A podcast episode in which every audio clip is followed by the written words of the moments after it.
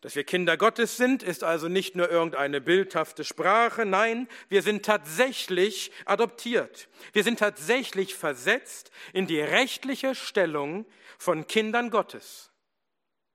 Und das bedeutet, dass wir auch Erben sind. Wenn wir Kinder sind, dann sind wir auch Erben. Denn Kinder sind von Natur aus, von Geburt aus Erben ihres Vaters. Wenn der Vater stirbt, geht sein gesamtes Vermögen auf seine Kinder über. Das hat Gott so in die Schöpfung hineingelegt. Das ist keine Erfindung von Menschen. Das hat Gott so in die Schöpfung hineingelegt und das wird auch durch die Gesetze unseres Staates anerkannt. Allerdings zeigt sich auch hier, dass der Staat in seinem Totalitarismus dazu neigt, sich über Gottes Ordnungen hinwegzusetzen. Denn der Staat erhebt, zumindest in Deutschland, eine Erbschaftssteuer. Wenn der Vater stirbt, dann erben zwar die Kinder, auch nach deutschem Recht, aber der Staat greift auch etwas vom Erbe ab, zumindest bei bestimmten Schwellenwerten. Und damit macht der Staat sich quasi selbst zum Erben neben den Kindern. Das geht gegen die natürliche Ordnung, das geht gegen die Schöpfungsordnung und ist letztlich ein staatliches Berauben der wahren Erben. Seht ihr, wenn wir lernen wollen, in allen Dingen biblisch zu denken, dann wollen wir auch das Steuerrecht biblisch beurteilen.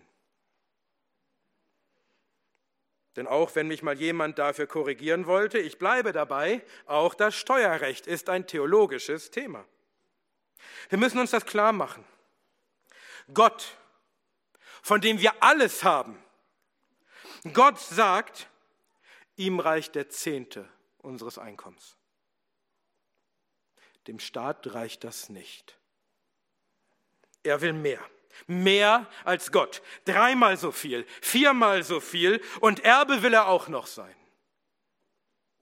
Und das nur, damit er all die Dinge finanzieren kann, aus denen er sich raushalten sollte, weil Gott ihm diese Aufgaben niemals zugewiesen hat, sondern die er sich einfach selbst anmaßt, indem er an sich reißt, was in den Bereich der Familie fällt oder den Bereich der Kirche Angefangen vom Schulsystem über das gesamte Sozialsystem bis hin zum Gesundheitssystem, das alles ist nicht biblische Aufgabe des Staates.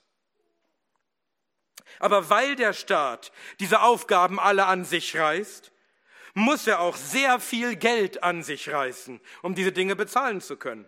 Und damit beraubt er seine Bürger gleich zweimal. Einmal, indem er ihnen ihre gottgegebenen Aufgaben wegnimmt und zum zweiten Mal, indem er ihnen mehr Steuern abnimmt, als ihm zusteht, um diese Aufgaben dann selbst zu erfüllen.